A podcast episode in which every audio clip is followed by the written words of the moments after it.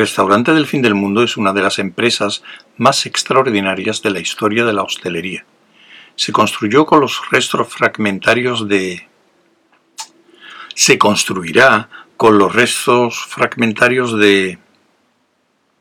Es decir, se habrá construido para esa época.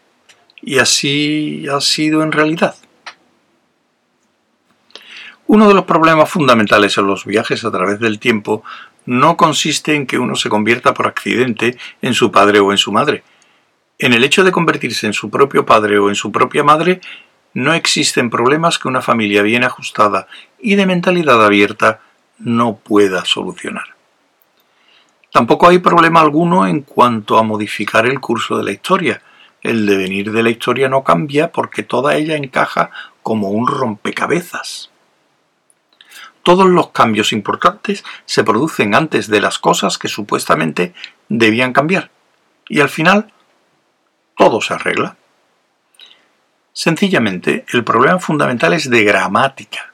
Y para este tema la principal obra de consulta es la del doctor Dan Callejero, Manual del Viajero del Tiempo, con mil una formaciones verbales. Ese libro enseña, por ejemplo, a describir algo que está a punto de ocurrirle a uno en el pasado antes de que se salte dos días con el fin de evitarlo. El suceso se describirá de manera diferente según con quién esté hablando uno desde el punto de vista del tiempo natural, desde un momento en que el futuro lejano o en que el pasado remoto, y se hace más complejo por la posibilidad de mantener conversaciones mientras que, en realidad, uno se dedica a viajar de un tiempo a otro con intención de convertirse en su propio padre o en su propia madre. Antes de dejarlo, la mayoría llega hasta el futuro semicondicionalmente modificado del subjetivo intencional subinvertido pasado plagal.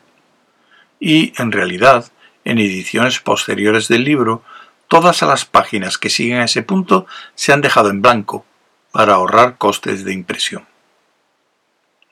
La guía del autoestopista galáctico pasa por alto ese laberinto de abstracción académica, observando únicamente de pasada que el término futuro perfecto se abandonó desde que se descubrió que no lo era. Pero sigamos. El restaurante del fin del mundo es una de las empresas más extraordinarias de la historia de la hostelería. Está construido con los restos fragmentarios de un planeta destruido que está, habrá estado, encerrado en una enorme burbuja de tiempo y proyectado hacia el tiempo futuro en el preciso momento del fin del mundo. Muchos dirán que esto es imposible. Los clientes ocupan, tendrán en cupo, su sitio en las mesas y disfrutan, enllantarán, de comidas fastuosas mientras ven, viorarán, el estallido de toda la creación. Muchos dirán que esto es igualmente imposible. Se puede ir, haber ido ya, al sitio que se prefiera sin necesidad de reservarlo con anterioridad, posterioridad previa. Porque puede hacerse la reserva en forma de retrospectiva cuando uno llegue a su tiempo actual.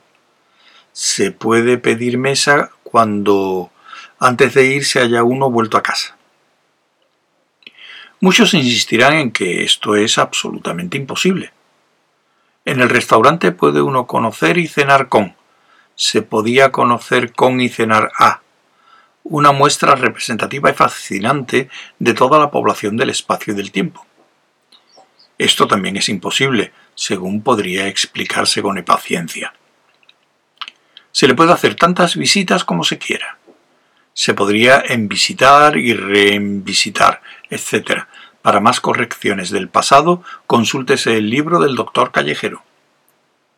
Con la seguridad de que uno jamás se encontrará consigo mismo, debido al desconcierto que ello suele producir. Dice los incrédulos que, aunque el resto fuera verdad, que no lo es, esto es claramente imposible. Lo único que hay que hacer es depositar un penique en una cuenta de ahorro en la era de cada cual, y cuando se llegue al final del tiempo, sólo la operación de interés compuesto significará que el precio fabuloso de la comida ya está pagado.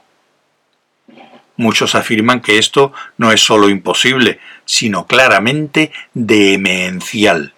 y es por lo que los directivos de publicidad del sistema estelar de Bastablón idearon este lema.